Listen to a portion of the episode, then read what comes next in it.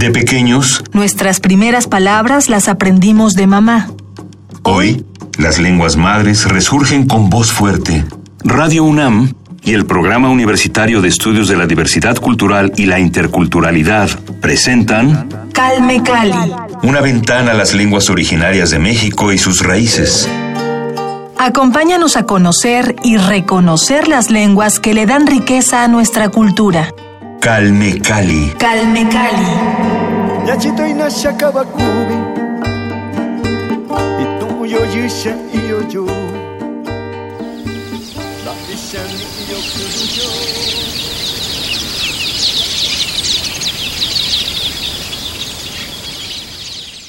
Bienvenidos a Calme Cali, yo soy Vania Nuche y me da mucho gusto que nos acompañen en esta nueva emisión que compartiremos con Rosario Patricio Martínez. Ella es originaria de la comunidad de El Duraznal, municipio Ayutla Mije, en Oaxaca, y es hablante de la lengua Mije Ayuk.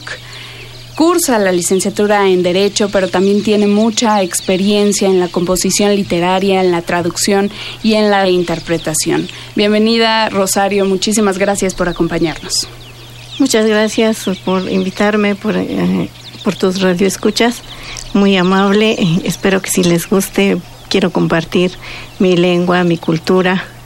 Y la finalidad precisamente es eso, de, compartir mi cultura para que sea conocida, porque, bueno, se conoce el náhuatl, el mixteco, son los primeros que dicen es la lengua indígena. Cuando alguien habla o menciona de alguna lengua indígena, me dicen, ¿hablas el náhuatl? Y bueno, yo les digo, hablo el mije, no hablo el náhuatl. Quisiera que nos hablara, por favor, sobre las tradiciones específicas de esta cultura, la cultura mije.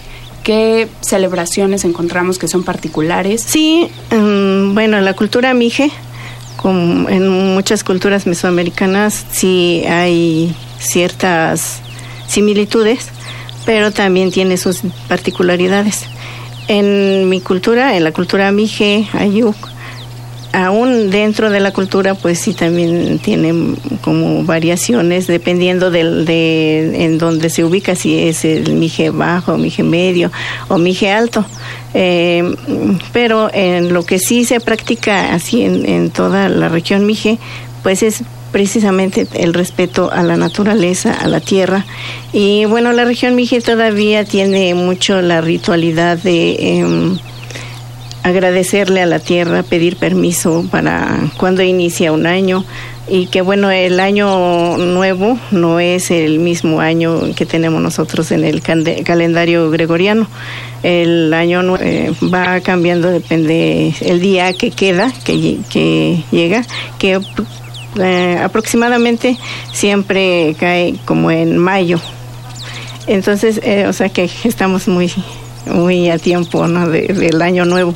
Es cuando los mijes van, precisamente vamos a las montañas sagradas y esto es nuestra divinidad, se cree que vive en la mm, en las 20, los 20 cerros, que es el Zempaltepetl, nosotros lo conocemos Epshiu, que precisamente significa lo mismo en náhuatl como en mije, porque eh, Zempoaltepetl, la palabra es en náhuatl. Y en mije eh, sí también significa 20, Epsh, eh, quiere decir 20, y Yuk pues son las montañas, montañas sagradas. Los mijes acostumbramos a ir a, estas montañas a pedir permiso a, hablar con nuestra divinidad a las montañas y a ofrendar. Esta ofrenda consiste en llevar pollos, llevar alimentos, en bebida, que la bebida así para uh, la ceremonia es el tepache, hecha a base de pulque, de piloncillo y agua. Bueno, estas, este tepache desde, desde que se pone, desde que uno lo empieza a preparar, desde que se va a poner el agua en la olla, desde allí ya es como con mucho respeto y ya tienes que estar ayunando Y el ayuno, bueno, consiste en lo espiritual. Eh, ¿Restringir los alimentos? Sí, no, no, no, al contrario, tiene uno que comer mejor, ah, porque precisamente eso es lo que te va a dar la fuerza para poder llevar ese ayuno espiritual no hay que enojarse con alguna persona, que, que le hagan a uno enojar, no hay que enojarse, hay que trabajar, siempre hay que estar trabajando, no hay que mm, estar de flojos ni levantarse más tarde. y bueno, cosas que ni tomar bebidas alcohólicas en ese tiempo para que precisamente eh, se evite de ofender a alguien. Y bueno, en eso consiste el ayuno el ayuno puede ser de, de, de 9 días o de 13 días o de 20 días, dependiendo de cómo lo quiera uno llevar. Regularmente, bueno, se hace más el de tres días porque a partir de que se pone el tepache ya empieza a fermentarse y eso son los días de guarda que le llamamos, de guardarse porque bueno son días. Amoishi le decimos porque eso es como algo sagrado esos días. Amoishi Amoy Shu, Shu son días y Amoy es como algo mm, delicado, algo frágil. Entonces eso quiere decir que tenemos que cuidar nuestro nuestro espíritu. Eh, eh, y esto, bueno, se culmina con la ofrenda en la, en la montaña y ya una vez que regresamos de, la montaña, llegamos a la casa eh, y también ya compartimos, bueno, se hacen otras ceremonias y esto es familiar, no nunca se hace así como para exhibirlo, para para sacarlo así de que todo el mundo lo vea. Si no es familiar, es eh, muy, íntimo. Muy íntimo, sí. Y a la comida posteriormente se comparte con todos los demás, se invitan a personas, amistades, los que quiera uno y ya llegan y se les atiende. Y bueno, esto precisamente se comparte para que todos también pues disfruten de esta ceremonia que ya se concluyó. Así es como los mijes obtenemos nuestra fuerza, nuestra protección con la naturaleza. Bueno, esto se hace a principios de año para pedir la protección y luego se hace a mitad de año y nuevamente cuando inicia el otro ciclo, ¿no? Eh, aunque actualmente ya está un poco sincretizado con la religión católica, lo que ahora eh, muchos o la mayoría ya está haciendo es que vamos a la, a la montaña a pedir el permiso, sin embargo también se va a la iglesia, igual se tiene que pedir el permiso y se, se paga la misa y asiste uno a la misa para que sea completo. Entonces así se considera que ya ambas partes ya se cubrió.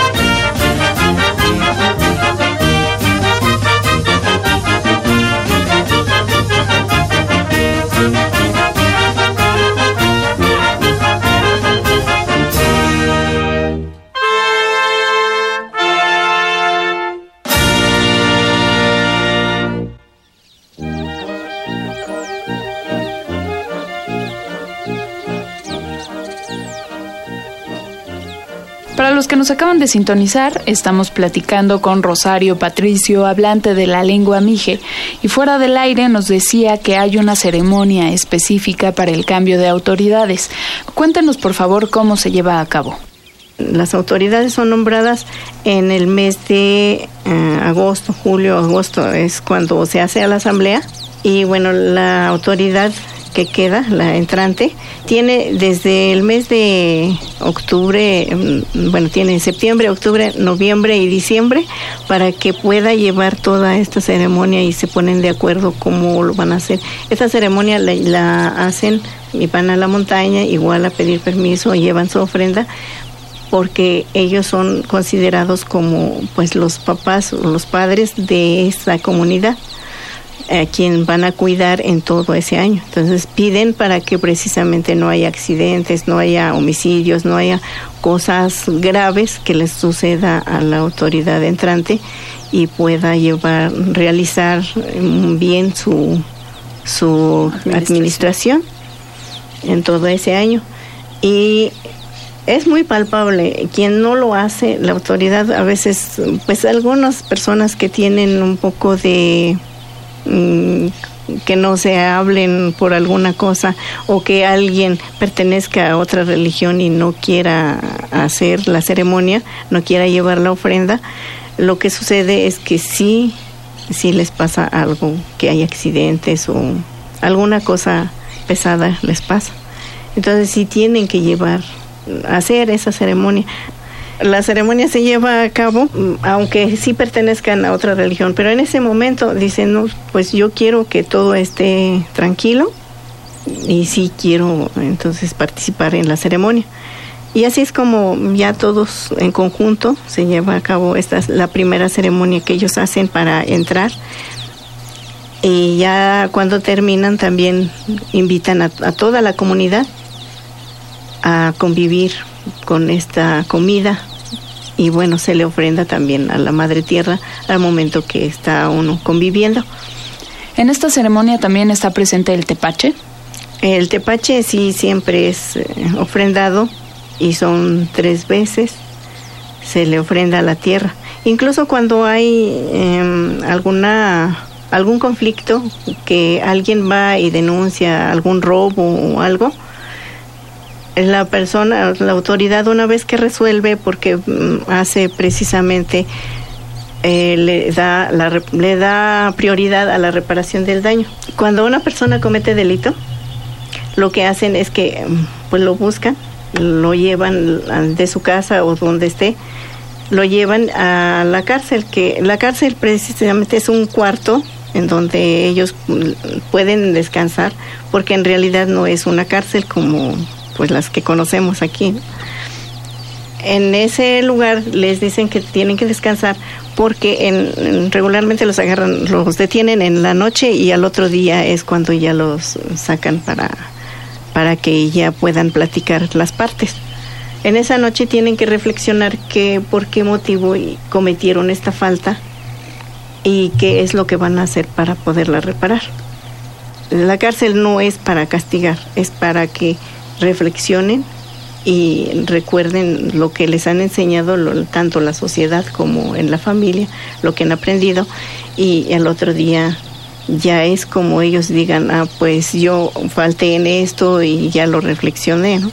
Porque cuando van, cuando los llevan a la cárcel, van con la familia y le dicen, oye, le tienes que llevar de comer, le tienes que llevar eh, su cobija, de manera que duerma bien porque no puede pasar frío. Incluso hasta dejan pasar un poquito de mezcal para que esté bien esa persona y que pueda dormir bien, que pueda eh, reflexionar bien. Y al otro día es cuando llaman a la otra parte y entonces ya la, la parte agraviada expone qué es lo que le pasó y, y qué es lo que quiere que haga quien cometió el delito. La autoridad así este ellos siempre resuelven de manera colegiada, nunca resuelve solo una persona, sino es toda la autoridad. Y ellos resuelven, pero también toman mucho en cuenta qué es lo que pide la parte agraviada. Entonces cuando son cuando en ocasiones se dan violaciones o así son delitos ya graves que la ley lo reconoce así y que dicen en los sistemas normativos sí aplican, pero no pueden eh, solucionar este tipo de delitos, como son delitos graves. Y sin embargo, en las comunidades sí son resueltos esos delitos. ¿Por qué? Porque toman en cuenta la parte agraviada, qué es lo que está pidiendo. De nada sirve que el, el que cometió el delito, el que cometió la falta, se vaya a la cárcel y pues no pasa nada con la familia ni recibe nada y ya son dos familias que se afectan, tanto la persona que tuvo que fue ofendida y, y la persona que cometió la falta. Porque si esa persona tiene su familia y tiene sus hijos, el, el que cometió el delito se va a la cárcel, también esa, esa familia está sufriendo porque tiene que ir a ver al- a, su esposo en la cárcel y eso ya se afecta. Eso es lo que cuenta mucho para la comunidad, que no sean afectados, sino que se mantenga el equilibrio en la comunidad. Entonces, la sentencia se basa en las peticiones de la parte afectada, en las peticiones de la víctima, pero al final es de manera colegiada como se Sí, de manera colegiada resuelve la autoridad.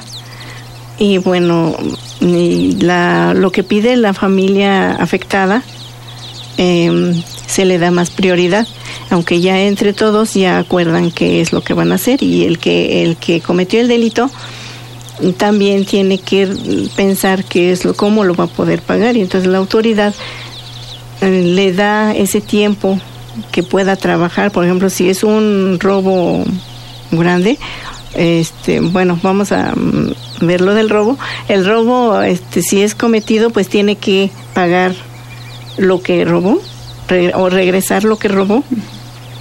Y aparte un, alguna multa o algo que... Una compensación. una- sí. Y bueno, y cuando es, por ejemplo, un homicidio, tiene que ver todo por qué motivo, cómo sucedió, en qué circunstancias estaba, si estaba tomado o no estaba tomado. Y en las comunidades, cuando una persona está tomada, está bajo el influjo del alcohol, no, no es tan grave el delito porque estaba fuera de, pues, de su control. Y lo que hacen en este caso, si, si la familia así lo acepta, la familia afectada así lo acepta, pues lo que puede hacer en este caso el que cometió el delito es que mantenga a la familia, a los hijos, por hasta que crezcan los hijos, ¿no? Y, y la familia ya esté mejor. Entonces, puede trabajar esa persona, mantener a la familia que afectó y todavía puede también algunas veces pues mantener también a su familia. No se queda desamparada ni su familia ni la familia afectada. Así es como resuelve la autoridad. Y bueno, pero regularmente no pasan delitos tan graves porque precisamente es, es la fuerza o, o este equilibrio que se pide con la naturaleza, el respeto que se tiene. Precisamente eso es lo que se pide para que no sucedan cosas tan graves. Me parece muy importante esta práctica de reflexión que tienen los miembros de la comunidad Mije. Creo que en gran medida este hecho de que la cantidad de delitos sea mínima en su comunidad se debe justamente a este proceso de introspección. Y eh, sin duda es fundamental que pongamos atención a las propias acciones. Por ejemplo, en la cultura occidental, lamentablemente estamos muy acostumbrados a que haya una figura externa, una figura de autoridad que sea la que imponga las sanciones. Y esto que nos menciona, este proceso de reflexión previo al juicio, digamos, eh, lo relaciono un poco con la idea que tienen los celtales del Ekil Kushilejal como fundamento moral de la vida.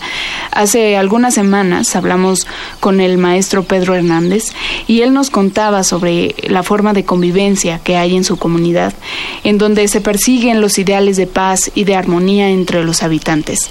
Y esa reflexión es parte de ese modo de pensamiento en el que se prioriza la integración y la solidaridad caso contrario a lo que ocurre, como ya lo decía, eh, con el resto de la población, ¿no? Eh, que parece que se necesita que haya alguien externo que nos castigue y que sea quien nos reprenda antes de que sea uno mismo quien ponga atención en su conducta y en su comportamiento. Y, y bueno, por eso me parece fundamental subrayar esta costumbre de autorreflexión.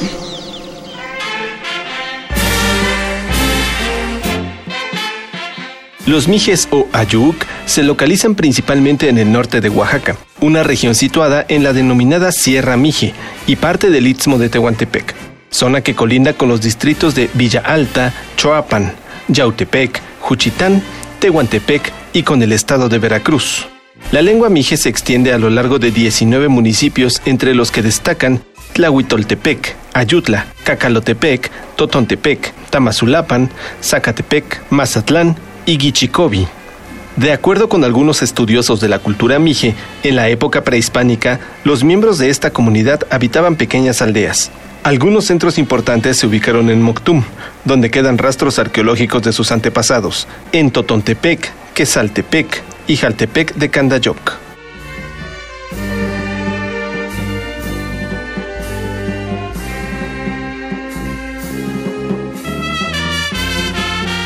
El tiempo, como siempre, va en nuestra contra y tenemos que despedir ya la primera parte de esta conversación. Pero antes, por favor, Rosario, compártanos alguno de sus poemas. Sí, particularmente les quiero compartir dos poemas que tengo que fue traducido al italiano mm, gracias a, este, Ana Matías. Eh, ella tiene contacto con personas que son de pues que están trabajando ah, allá con Siria. Y también eh, publicaron unos poemas de hacia de diferentes poetas a nivel mundial eh, de, los 43 de Ayotzinapa. Bien. y ya después es cuando ella me invita. Y bueno se mete a un concurso y pasa este estos dos poemas porque es para ayudar a los niños de Siria para la educación de los niños de Siria. Y me pareció muy muy bueno para poder aportar algo. Claro y dije, voy a participar. Y bueno, la la traductora me aceptó y, ya está publicado, se, se publicó en octubre y en diciembre se, se hizo la presentación en Bolonia. Y está en venta para los que quieran apoyar para los niños de Siria. Perfecto, pues el libro se llama Movimiento y señal y da un mundo viandante, mover mentes, señales de un viajero del mundo, para que puedan buscarlo en línea y apoyar esta noble causa. Pueden revisar también mi perfil en Twitter, búsquenme como arroba Nuque. Ahí compartiré la liga correspondiente para que nos sumemos todos a esta campaña. Nos vamos a despedir entonces con la poesía de Rosario Patricio, hablando de la lengua mije, pero los invito a que me acompañen en la próxima emisión para para continuar con esta conversación. Agradecemos como siempre la colaboración del Programa Universitario de Estudios de la Diversidad Cultural y la Interculturalidad de la UNAM. La producción estuvo a cargo de Paco Ángeles. Mi nombre es Vania Nuche y los espero la siguiente semana en Calme Cali. Los dejamos con Rosario Patricio y Otro Espacio, Otro Universo. Hasta pronto. Congo. Wazani watu yan wa'atzit. Yag amdob, yag pakzob, amakachten, awayachten.